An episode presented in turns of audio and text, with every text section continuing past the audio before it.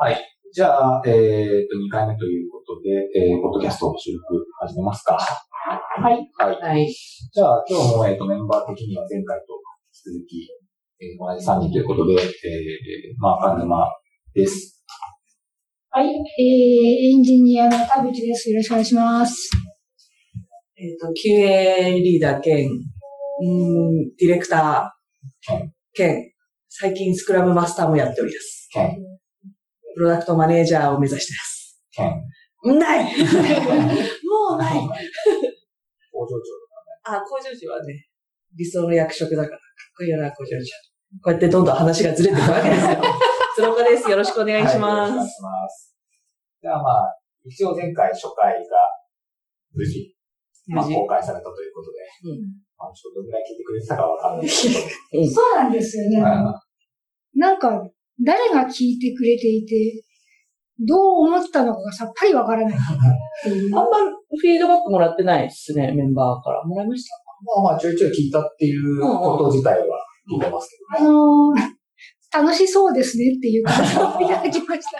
そう喋ってるっていうのは聞いた気がする。まあ、そうっすね。楽し。楽しそうですねって、それ内容の感想が何でもないっていうのは聞きましたね。自分で聞いた聞きましたよ。あの、聞いて途中で普通に声出して笑っちゃったもん。は はっつって笑っちゃっ自分で喋ってたことに対た。して。そ う楽しそうだなって思いました。私も聞いて、ああ、楽しそうだなと思いました。これって何人の人が聞いてくれたかとかって数字で見れるんですよ。えーっとね、あの、iTunes にも一応登録はしてあって、うんで、iTunes からダウンロードした人は一応数えられるのかな。まあ、すごく一部なんで。まあ、そう、ダウンロードか。あ全部、トータルで何人聞いたかは今のところまだわかんない。なんか、フィードバーナーとかを使うと、計測できるらしいんですけど、まだそこまでやれやれてないので、まあ、今後ちょっと調べていきたいなと思ってますけど、まあまあ、誰も聞いてなくてもやればいいんじゃないですかね。とりあえず、内輪が聞いてることは把握してるんで。ああ、なるほど。うんそうそうああ、ドイツ屋も聞いてくれなくてもくればいいんじゃないですかね。寂しい。どっかでちゃんと振り返りはやりましょう、振り返りは。ね。はい。なんとか2回目を無事に公開できるようにね、していきたいと思いますはい。が。はい。じゃあ、えーっと、まあ、この2週間、前回のこう収録から2週間ぐらい一応空いてるんですけど、まあ、一応小ノーツに上げさせていただいた点あたりが話題になるかなっていうところなんですけど、どっから行きましょうか。まあ興味あるものがい。きますか？一番興味あるのは CTO ミートアップですけどね。あ、CTO ミートアップですか？一人しか言ってないので、あのね、一方的に中沼さんに喋ってもらう感じになりますけど。CTO ナイトじゃなくて CTO ミートアップナイトも聞き、ナイト、まあ、両方聞きたいのを聞きたい。はい。えーっと、じゃあ CTO ミートアップの方は、えっと、これはですね、あの、フレキシーさん、あの、フレキシーさんというか、えっと、サーキュレーションさんが、あの、主催されてるイベントで、えーまあ、CTO ミートアップっていうのが、まあ、定期的にあるんですね。で、今回は、えーっと、2週間前か。この収録しての2週間前なんですけど、えーっと、毎回違うテーマで、えー CTO たちがパネルディスカッション的な感じでやったりとかしてて、で今回のお題がですね、えー、どこからかな。えー CTO に求められる能力と見解っていう形で、えー CTO4 人ですかね、がパネルディスカッション、えーしてます。で、えーっと、モデレーターが33の CTO の藤倉さんで、で、それ以外にも、えっ、と、ビズテックスの、えー CTO の袖山さんとか、えーパブリック東京の中辻さんあとはリタイコの岸田さんですね。リタイコはうちの、ね、あの、実投資していただいている会社さんでもあるんですけど、で、話されてましたと。で、まあ、いろんなテーマで話をされててですね、いろいろ面白かったんですよね。で、どっから話をしようかな。まあ、CT の役割というところではいろいろあったんですけどね、なんか聞いたことあります？うん、そうだな。イベントの雰囲気どんな感じなんですか？あですね、なんかラフな感じで、えー、やってましたね。なんかすごく、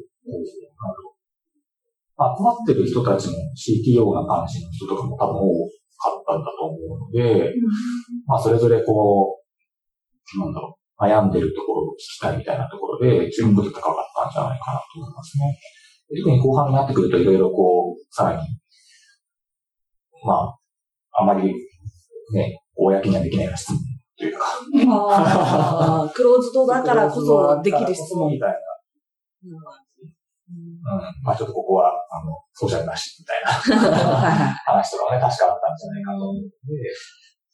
これは何人ぐらい集まったんですかね？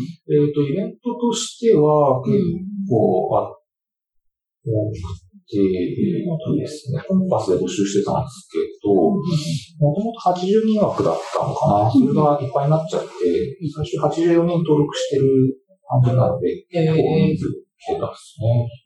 っていうか、すごい素朴な話として、世の中に CTO って何人いるんでしょうね。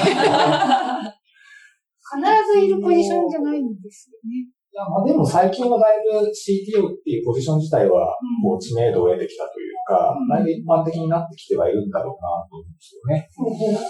なので、まあちょっと別のイベント、そのもう一個挙げてた CTO ナイトの方はそれこそ CTO100 人ぐらい集まるイベントだったりとかもするので、まあ人数だけで言ったら結構な人数いると思います。うん。そうですね。なので、まあ大体こう CTO 系のイベント行くと CTO の役割ってどんなとこでしょうみたいな話は出やすくて、まあね、そもそも CTO って一言で言っても、何やるかって、会社によって全然違うし、同じ会社でもフェーズによってだいぶ違ってくるっていうのは、どうしてもあって、定義ないですもね。そうそうそうそう。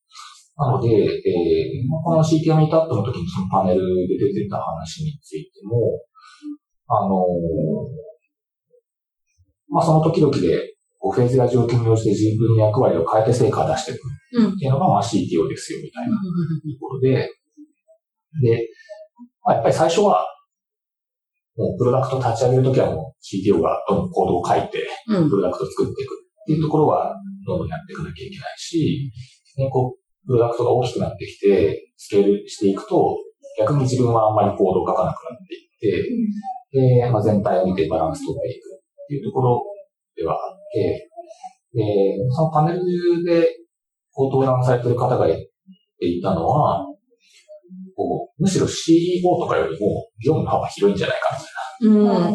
まあまあ、もそううですプロダクトも書いていくわ、採用もやるし、マーケティングとかもなんないし、確かに。経営的なところもやっていくし、うんまあむしろなんか、もう、業務の領域広すぎじゃないみたいな、っ確かに。ていうところが入っていて、まあまあ確かにそれはあるようですね。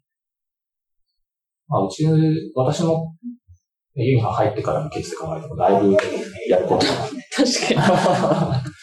変わっていて、最初もうガシガシ書いてたもん。ましたね。そうそう最初はね、それこそ正社員のエンジニア私しかいなかったんで、ね。うん。それこそ Slack で何かつぶやいても誰も何も返事してくれない。辛いみたいな状況だった導入したものの。そうそうそうそういう状況から、まあ、今はね、だいぶ人も増えたんで、うんまあ、私プロダクションの方が書かなくなったし、日々の開発にほとんどタッチしなくなって、逆に採用とか、そっちの方ばっかやってる感じになってきてるんで、まあ、それはそれで、まあ、いいのかなと思うんですけどね。うん。まあどんだけこう、バランス取っていけるかみたいなところはあるのかな。交流はできましたか？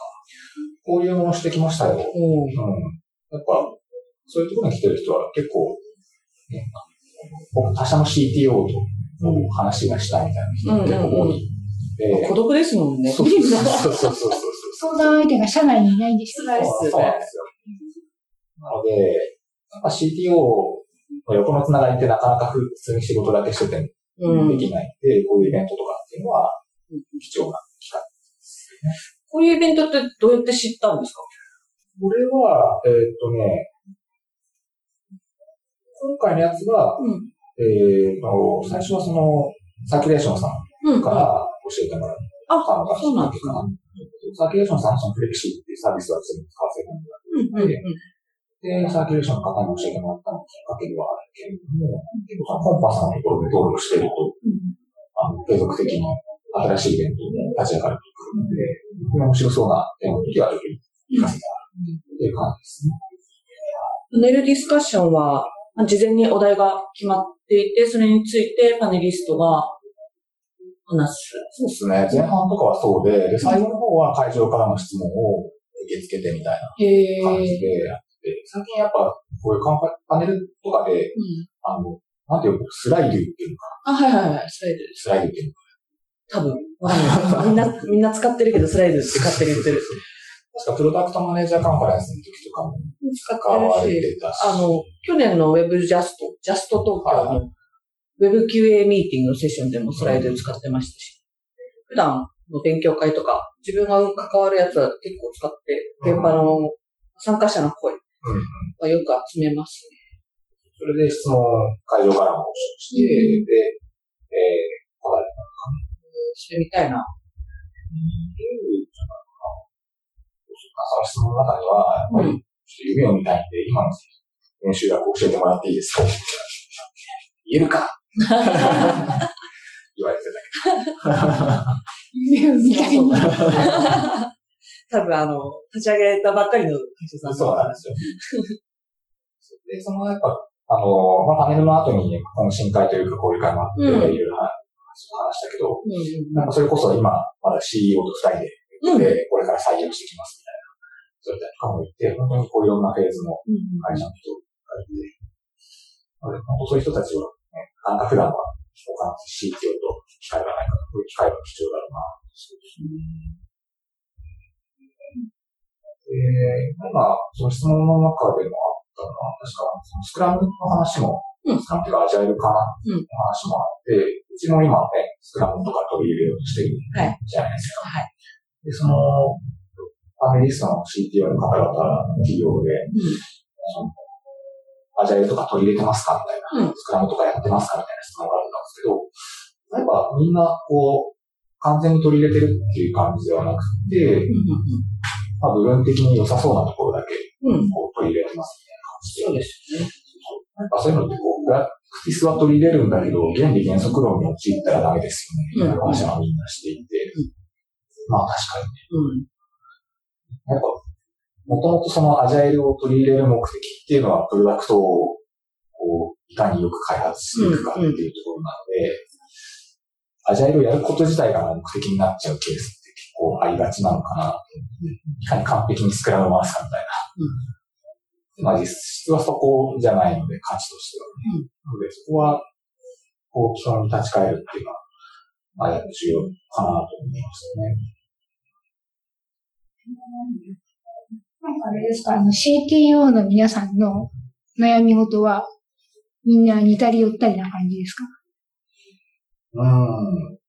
まあ、やっぱり似てる感じはしますね。まあ、この、その CTO ミートアップもそうだし、その翌週がもう一本その CTO ナイトだったので、立ち続けにそういう CTO が集まれてできたんですけど、まあ、やっぱ一番みんな苦労してるのは採用。どこの会社もやっぱり採用苦労してますみたいなところはありました。で、どうやってですかつって、それぞれ聞いてるああいうね、難しいですよ。ね。難しいですね。うん。それは人が集まらないとか、応募が来ないとかっていう話なのか、なんだろうね。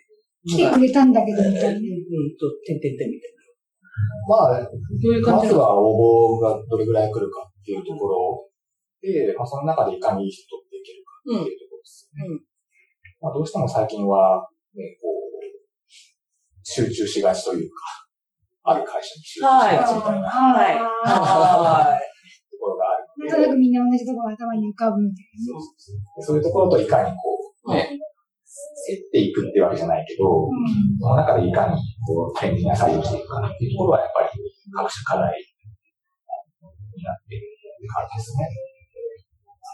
あとは大体セットでこう評価をどうしていくかいうところは、まあ大体どこのイベント行って話を聞いても、まあ、採用と評価っていうところは、まあ各社悩んでいて、完璧にうまくいってるって会社はまあ、なかなかない。うん。まあ、CTO に限らず、ママネジメントしてる人たちはみんなそこ悩みますよね。そうですね。うんなので、まあ、CTO のそのさっきの役割の話にも戻りますけど、どうしてもやっぱある程度そのチームを拡大していくってなると、まあ、CTO の工数の配分的にはほぼほぼ採用に振られるっていうのが、まあ、ありがちというか、多くて、まあでもそれはそれでいいのかなと思っていて、まあ、結局どういうプロダクトを作っていけるかって、どういう人が集められるかというか、どういうチームが作っていけるかっていうところが、まあ、全てと言ってもいいかなと思うので、まあ、そこにこう、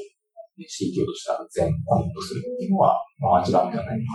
まあなんか、採用の、その、まあ、面接するときって、まあ、1時から出るのか、2時でやるのか、書類選考からやるのか、みたいなので、話してました？ああ、その時にそこまで詳しい話はしてないですけど、んまあでもやっぱ、そのエージェントの人とかとも話したりとか別の機会でいろいろこうちょっと見ていくと、うやっぱ最初からその、まあ、CTO ん。うん。とか、もしくは現場のエンジニアかっていうところが、まあ、最初からうんこう対応するっていうのはやっぱ重要かなと思いますね。どうしてもこう、来る候補者の方としては、うん。なんか直接ね、そのエンジニアだったりとか CTO の話を聞きたいっていうのが、まああると思うんで、うん。こちらとしてもやっぱそこはね、直接話をしたいうん。うん。し、そこは重要かなと思いますね。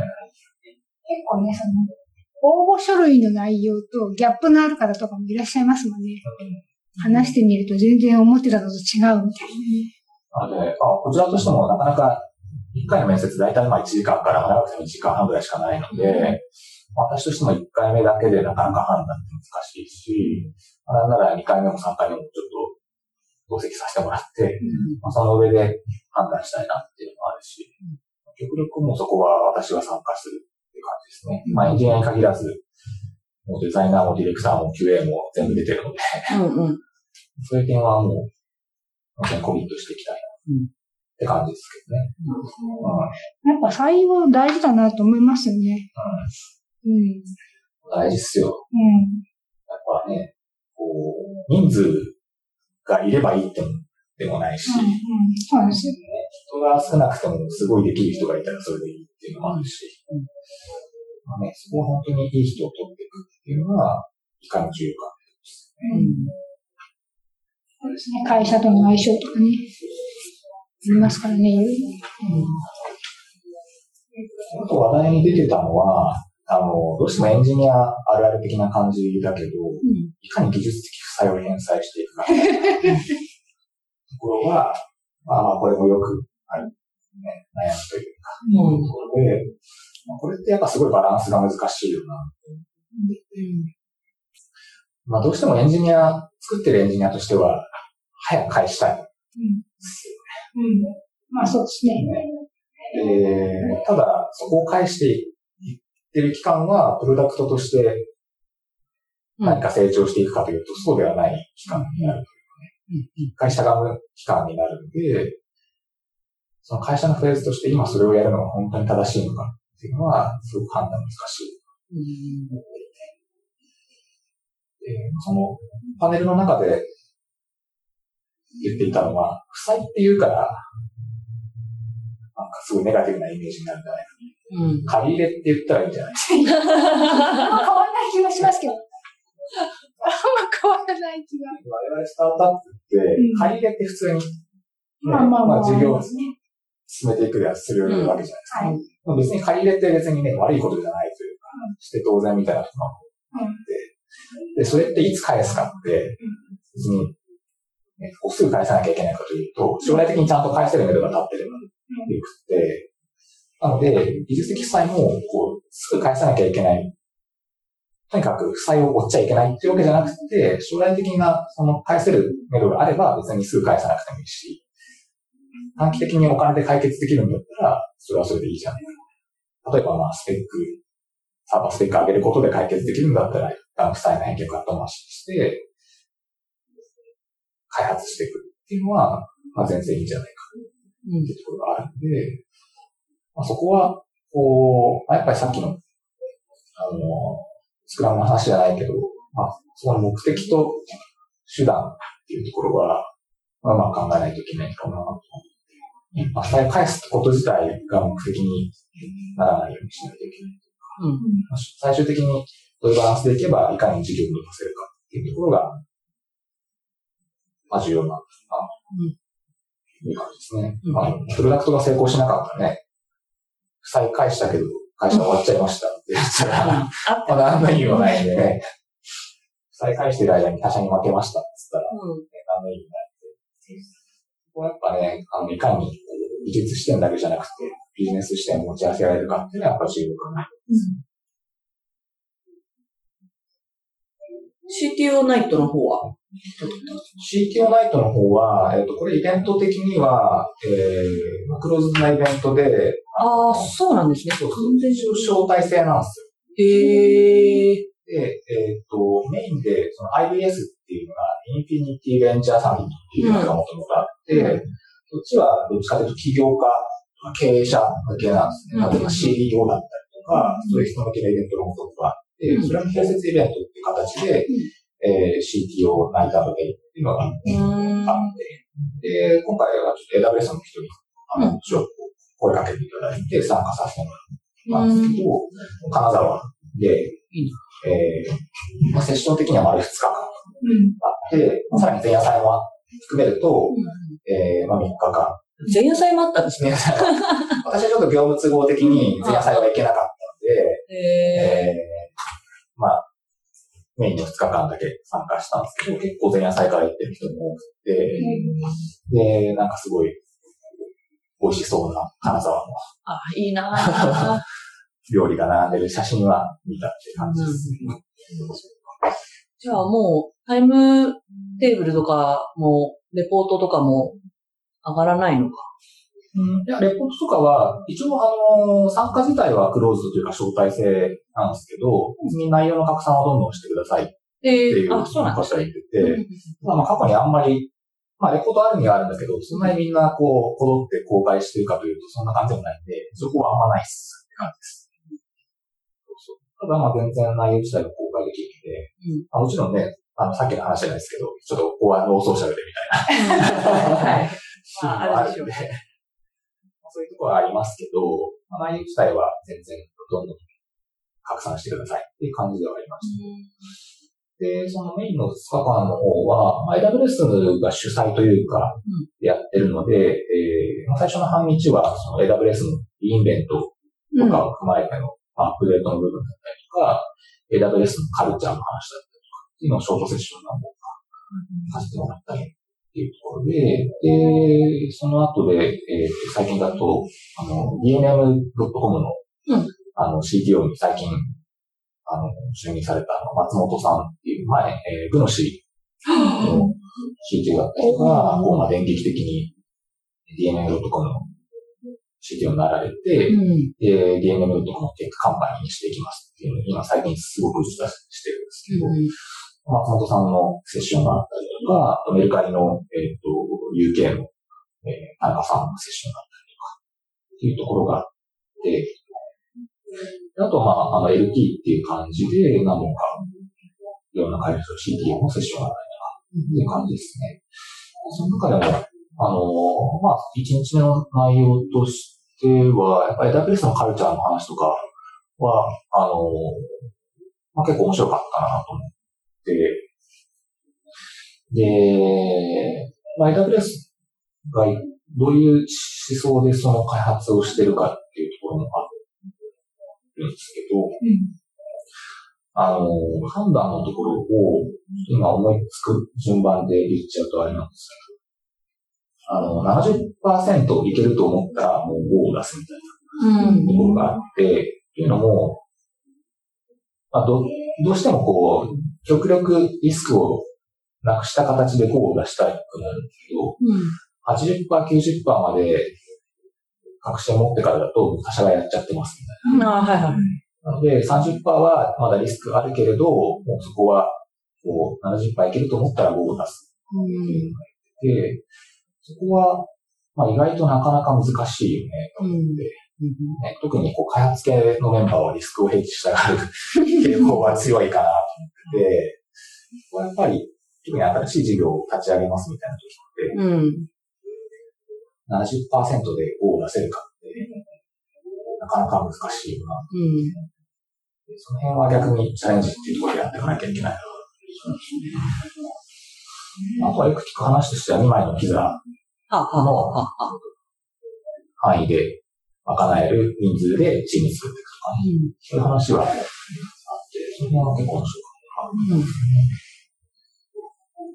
その DMM も松本さんのセッションも、まあ当たり前のことをうん。当たり前にやれるかうん。っていうところで、まあ、あれだけ大きい規模のところにバンと入られて、まあ、すごいカオスだったらしいんですけど、そこでいかに当たり前のことを当たり前にしていけるかうん。っていうところで、まあ、そのオープンなコミュニケーションだったりとか、っていうところを今すごくやられてるっていうところがすごいなと思って。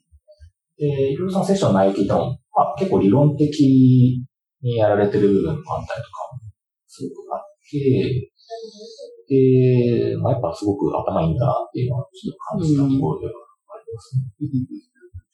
なんか、すごいカオスな状況で、こう、 Slack のよく、こう、いろんな会社がどれぐらい透明性化にあるかみたいなの。で。パブリックなメッセージどれぐらいかみたいな。うん。6%とかだったらしいです。パブリックが？パブリック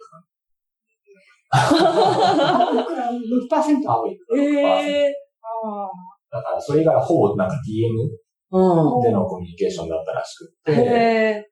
まずそういうところも変えていかなきゃいけないはあ。ええ、6%すよね。普通はまあね、ごい。うん。それ、いかにこう風通しがそんなに良くないとしても、それなりにもうちょっとさすがにあるかなっていう気がするけど、6%っていうね、うん結構なもんですうん。うん。よ。でもそういうところも変えていかなきゃいけないっていうところでかなりいろいろやられてて。どうやって帰っていったかっていう話が、そうそうそうあそう。あ、聞きたい。まあ、まずは、まあ、就任してまだ2ヶ月ぐらいうん。ですけど、うんまあ、まずは徹底的にこうヒアリングをもう全員と話をしていくっていうところをやりつつ、まあ、現状の課題を掘り下げていって、で、それをこう全部、まあ、鶴岡さんも大好きな付箋に。バーッと書いてうん。うん。いって、うん。で、そこでまあ KJ 法みたいなのを使って、グルーピングしていって、香港を原因されるとか、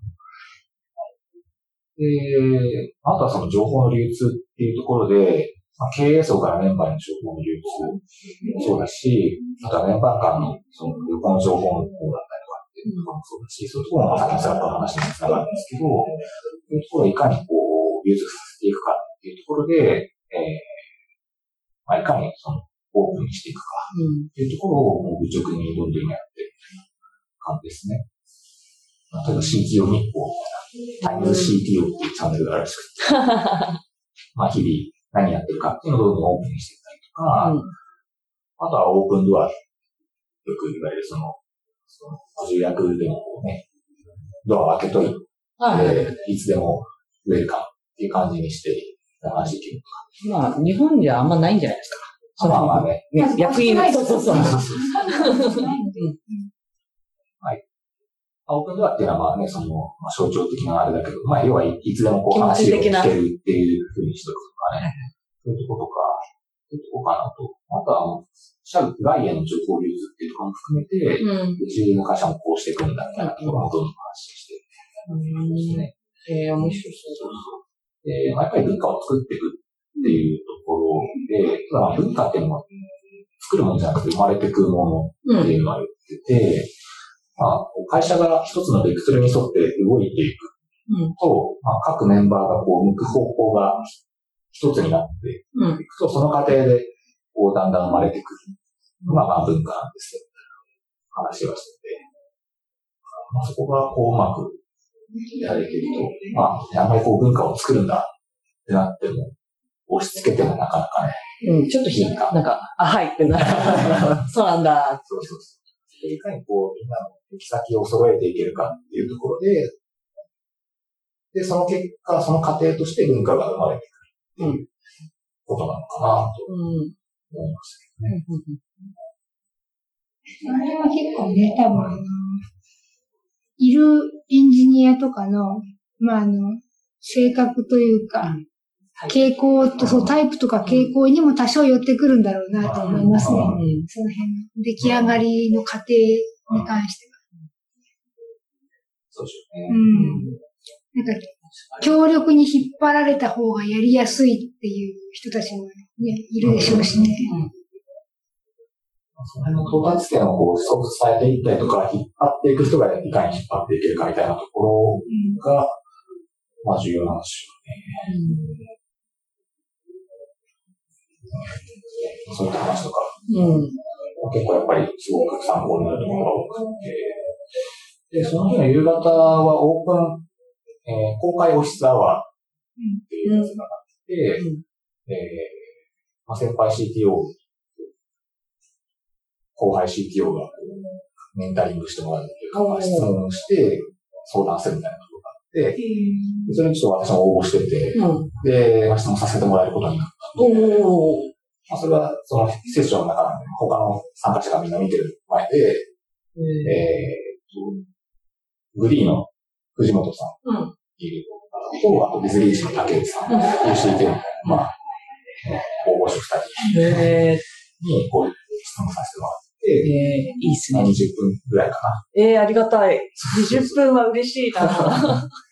で、質問させてもらって、あそれ結構良かったですね、やっぱえ、り。なんな、か、何質問したかとか聞いても大丈夫ですああ、大丈夫ですよ。あの、私が質問させてもらったのは、あの、CTO って、基本経営に関わっていかなきゃいけないじゃないですか。うんうんまあ、すごくざっくり CTO の役割を言うと、技術で経営にコミットしていくっていうところが、まあ、大枠としてあって、うん。まあもちろん技術的な視点でいろいろとこう発言をしていくのはそうなんだけど、うんじゃあ本当に経営って、どこまでをうん。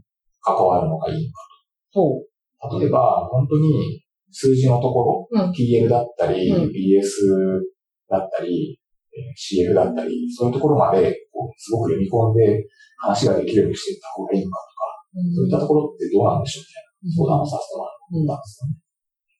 で、まあいろいろその過程で話はさせてもらってるんですけど、まあ結論としては、まあそんなにこうすごく、その CEO との関係性で、うん。そこを求められてるんでなければ、そんなに深くまでは別にやらなくてもいい。で、まああくまでその技術的なところっていうのが、まあ CTO の責任っていうのがあるので、うんそこに責任を持ちつつ、ただ、まあ分かった方がいいに越したことは、分かるに越したことはない。まあそう数字のことが。うんその数字のことが分かると、じゃあ今どこに投資すべきなのかとか、その技術的な投資が妥当なのかみたいな話できるし、逆にこう、予算を獲得していくっていうための話ができますよね。今、この PL 的にこうなんで、開発ここに今投資しても大丈夫でしょうみたいなうん。話。だから予算ちょうだいみたいな話がしやすくなって。そういうためにも、こう、多少は、うん。こう、分かってた方がいいよね、みたいな。あの、確かにね。まあ、うちでもね、そんなにこう、なんだろう、数字面をすごく求められてるわけじゃないんですけど、んまあ、うちも R&D とか、うん。今また力入れ始めてで、うんそういう面でも、じゃあ、数字的なところでどうなんでしょうみたいな話が、まあ、できるようになってた方がいいかな。その辺はやっていきたいなと思うんですけど、そんな話をさせてもらって、で会場の人にもなんか質問、なんか、今簿記とか持ってる人いますか？おー。で、なんかまあ、仕事さんとか知ってる人もいる。うん持ってますよね。どうでしたっけみたいな話があって。いや役に立たない。面白いな。まあそこまでじゃなくてもいいけど、うん。なんか単純にこう、PL 見るとかだだけであれば、そんなにこう深く勉強しなくてもいいんで、そのぐらいはやれた方がいいですね。まあですね。ざっくりこう、CEO とか、COO とか、なん、財務系の担当の皆さんが、しょっぱい顔してるかどうかみたいなところが、わかる程度の知識はあった方がぐらいの感じですね。そうですね。なので、やっぱりこう、開発サイドとしてやりたいと言ってることが、まあ、妥当だというのをこう言えるようにするためにも、うんその数字のあたりが分かってた方がいいかちゃんとこれだけのリターンが見込めるんですよっていうことが、ね通じる、通じる言葉としてというか、数値で表せるのがやっぱり一番通りやすいとは思うので、技術的なね、価値を歌ってもあんまりね、やっぱ響かないところがあると思うので、うんそうですね。そうそうそうんエンジニア以外にはね。大変な話っていう。う。なんか話聞いてて、まあ今日の話聞いてて思ったのは、まあ CTO の方たちのお悩みは、まあ結構現場も悩んでる部分があったりとか、まあ、あとはプロダクトマネージャー界隈で結構話題になってる、うーん、お悩みだったりとか、まあ、あとは QA 界隈でもあったりとかするんで、なんか、ちょっと身近に感じるというか、あ、よかった、人間だった、みたいな。安心感はありましたね。えー偉い人みたいな感じが強いから、C なんとかなんとかの人。うん。まあね。まあ、イメージとしてはね。そうそうそうそうそう、みんな C、C ついた瞬間に、あ、偉い人ですね、みたいお疲れ様ですみたいな。まあ、弊社に関しては、C なんとかなんとかの人たちは、まあ話しやすいし、まあ話す環境が結構あるかなと思うんですけど、まあそれはただ今の組織の規模があるからだと思っていて、これからもし会社が大きくなるんであれば、まあもっと C 何がしの人たちが距離遠くなるような気がするんで、まあその時にどうするのかなとかはちょっと思って。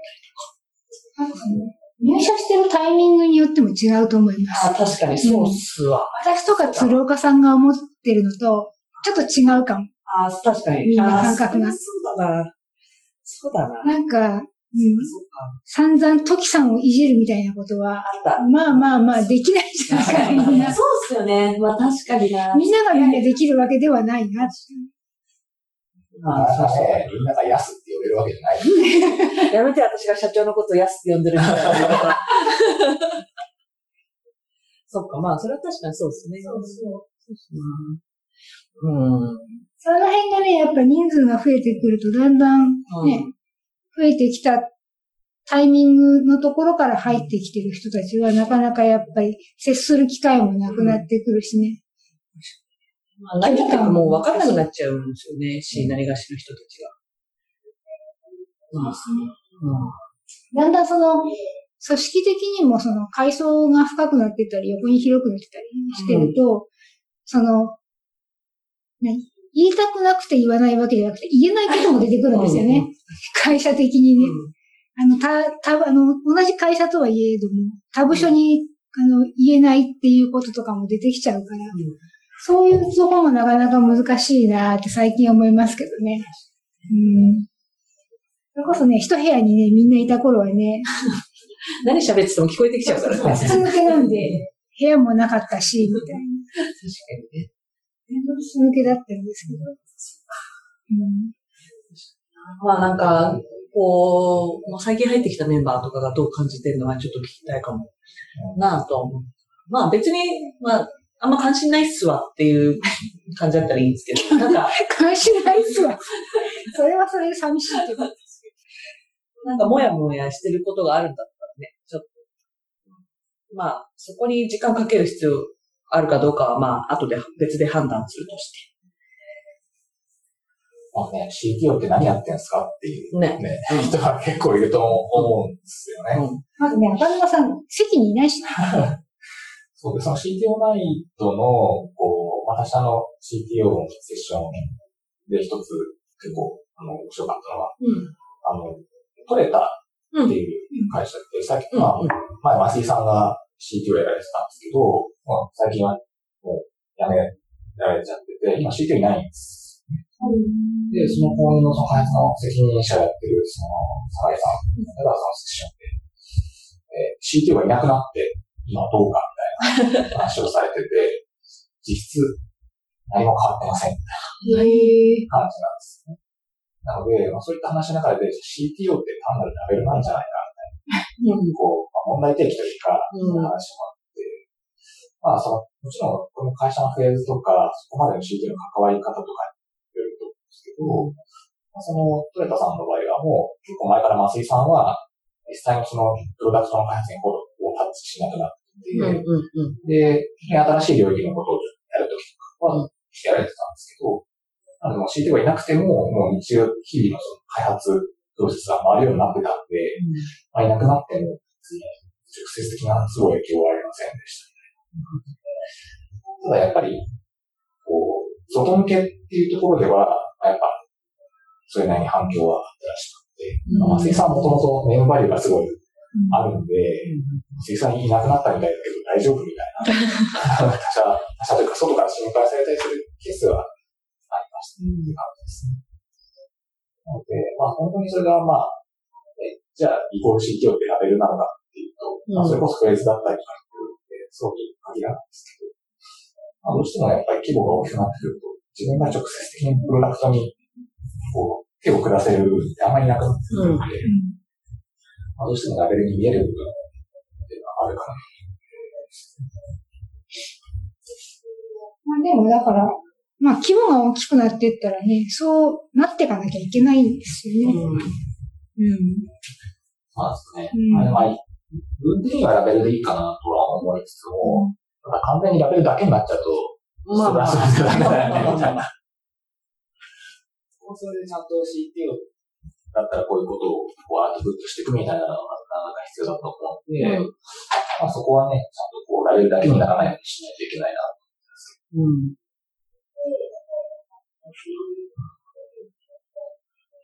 ね難しいですね。うん。大変だなっていう感想が ポロポロ出てくる。何でもそうだけど、やっぱね、まあ、ディレクターの仕事とかもそうだけど、定義がないので、うんうんそれは自分たちで定めていかなきゃいけないのはなかなか大変だよね。その分面白いですけどね。うん自分が実現したいことっていうのが明確にあれば、それに沿って、なんかいろいろやっていけばいいかな。うん。そうですね。そうそうそう。そういう、そういうのだろう手探りでなんかやっていくみたいなところが、うんうん好きな人はいいのかなと。まあ、そういうのが好きじゃないっていう人も世の中にはいたりとかするので、その辺は向き不向きなんだろうなって思いますね。うん確かにそこはもう、各個人が何をやりたいかすごく大きくて、そのさっきの増井さんも、あ増井さんも、こう、マネジメントっていうところにあまり興味がなかったん。で、まあそっちはやらなかったうんっていうところで、まあそういう現状の体制になっているのもあるので、逆に、まあマネジメントに強みを持っている人であれば、こう、そこをがっつりやっていくっていうのもそれはそれでうんうんうん。し、本当に、こう、全体的にどうバランスを取っているかっていうところだと思って、今うちは VPOE とか置いてないけど、うん。まあじゃあ将来的にその CTO と VPOE を両方とも置いていくのかいうのは、まあ規模によっては全然考えられるかなと思うし、これちょっと CTO ミートアップの方で出てた話に戻るんですけど、んやっぱその登壇してた方々みんな、将来的にはもっと自分が自分より優秀な人に CTO を譲るべきだと思ってる。うんうんっていうのはみんな言ってて、まあ会社視点で考えると、まあ自分より優秀な人がいれば、その人に任せて当然でしょみたいなところなので、まあそれは確かに私もまあ前からもっと優秀な人いれば全然譲るべきだよなと思ってるん。で、まあそういう人こ人をいかに見つけてくるかっていうのもまあ一つの役割なのかなと思うん。ですけどね。うん。なかなかね、あの、CTO やりません。かって言われて、はいって言ってくれる人もなかなかいないですからね。けどね。まあね、あの、メンバーからそういう人が出てくるのが一番いいですけどね。キャリアパス的には、どん CTO の次って CTO ですよ。どこ行っちゃうんだろまあ CTO を、そのスタートアップの立ち上げだったりとかっていうところを、まあ次の、例えば会社、他の会社で、う。うんその、うんそこまでの経験を生かしてまた次の会社を見るっていうのもあるし、まあ CTO、まあ次は CEO をやるあっていう人もいる。まあ自分で会社を立ち上げるっていう人もいるし。CTO からエンジニアになった人を知ってるな。実装したい。ああ。なるほどね。うんうん。そう、それ CTO ミートアップじゃねえや、CTO ナイトの方にもそういう人も来ていて、うん。ちょうどその組織の変更のタイミングがあって、で、役員も CTO をさせてもらって、普通にエンジニアとして仕事してますうんうんうん。いて、まあ、やっぱそこの辺はね、本人として何を一番やりたいかっていうところだと思うので、まあ、それは全然、ね、それこそ CTO と一言で言っても、みんな違うんで。最終的には会社が一番いい方向に行くというか、事業が一番うまく回る選択肢が取れるといいかなと思うんですけど。